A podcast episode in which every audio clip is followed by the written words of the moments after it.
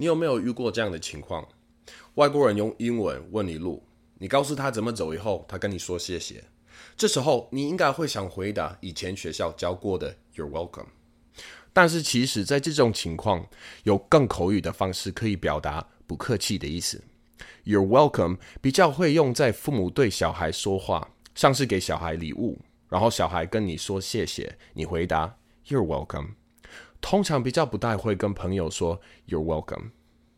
就跟你讲中文一样，通常有人跟你谢谢，你不一定说不客气，你可能会说不会，或是哦，这小事情没什么啦。今天我要来告诉你们，在三种不同情况下，有哪些更口语的方式可以表达不客气。Okay, so our first situation is when you do a favor for somebody, and it was kind of inconvenient for you. Let's take a look at Amy when she helps her friend Greg with his math homework and see what she says. Thanks for helping me with my math homework. No problem. So, right here, she said, no problem. Now, no problem is the go to thing that you can say in almost any situation. It's a lot like 不会 in Chinese. Let's take a look at some other things that she could say in this situation. Thanks for helping me with my math homework. Oh, for sure. So, right here, she said, for sure. She could also say, of course. In both of these situations, she's saying, of course I would help you, or for sure I would help you. You don't even need to thank me. It's just another way to express, like, of course I'll help you. Don't don't even worry about. It. We're really close friends. And it's because of that that we usually only say for sure or of course when we're talking to a close friend or somebody that we know pretty well. And we usually don't use it with strangers that we just met. Now, if the person that's thanking you, you can obviously tell that they feel pretty bad that you had to help them, there's another phrase that we'll use. Let's see what happens when Greg feels bad that Amy had to help him.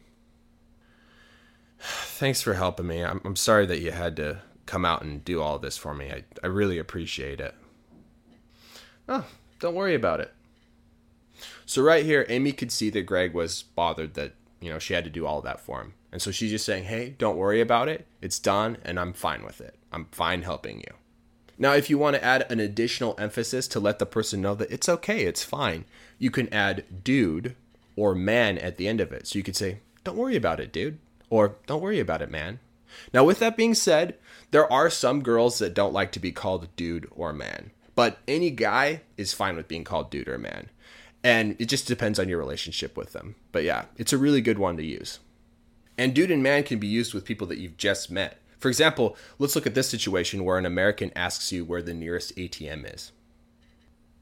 Sorry, excuse me. Do you know where I could find an ATM around here? Oh yeah, it's in that Family Mart down at the end of the block over there. If you go in, you'll find an ATM in there. Oh, awesome. Thanks. Eh, no problem, man. So yeah, you can use dude or man when you're just talking to a stranger on the street too. Now, this next situation is where you do a favor for somebody, but it's really easy for you. It's not that big of a deal at all. Let's see what Amy says to Greg when he asks her to pass a napkin to him. Hey, Amy, could you pass me a napkin? Here. Thanks. Uh huh. So, again, it wasn't that big of a deal. All she had to do was pick up a napkin and give it to him. And because it was so easy, she just went, uh huh, or yeah, and that's what we do when, you know, people thank us for really small things. And you could do that if somebody asks you for a pencil. They say, hey, do you have a pencil I could use? You say, uh huh. You give it to them and they say, thanks. You'd be like, yeah. Or, uh huh. You can say that too. And it doesn't have to be with people that you know. It could be a stranger that asks you for something small, and you could still use both of these. So our third situation, you can use it whenever somebody comes over to your house to like come over to eat or come over to stay the night or come over to watch a movie and they're about to leave and they thank you for letting them come to your house. Let's look and see what Amy says when she's thanked for letting Nancy come to her house. That was fun. Thanks for having me over. Oh, anytime. Yeah. So right here, Amy said anytime. So she's saying anytime you want to come over again, you can. Come over anytime that you want.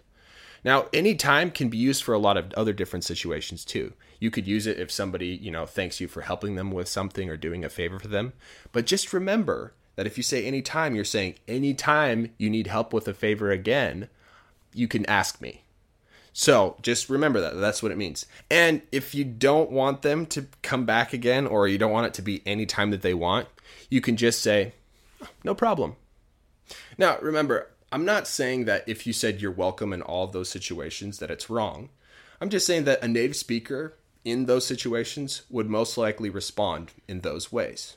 And when it comes to learning a language, the more ways that you can express yourself and express the same idea, that means that you're getting really good at that language and becoming more fluent in that language. And at the end of the day, the most important thing to remember is not to translate things word for word, like translating it from your language into the language that you're learning, but to translate the feeling, the idea that you're trying to express. If you do that, that's how you master a language. 如果你喜欢我的影片，可以在我提供的链接填写你的 email，我会不定期寄发新的影片给你哦。